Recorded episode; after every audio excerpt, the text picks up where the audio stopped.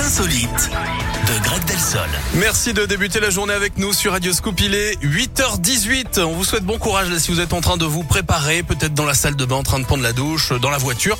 Greg Delsol est avec nous pour euh, sa nouvelle insolite. Greg, on y va. Et on parle d'une belle trajectoire, Guillaume et Jérôme. Un détenu français est devenu influenceur culinaire. Non. Dany, c'est son nom d'artiste, est suivi par près de 30 000 personnes hein, sur Insta. Il cuisine depuis sa cellule, alors c'est assez logique après Non. tout.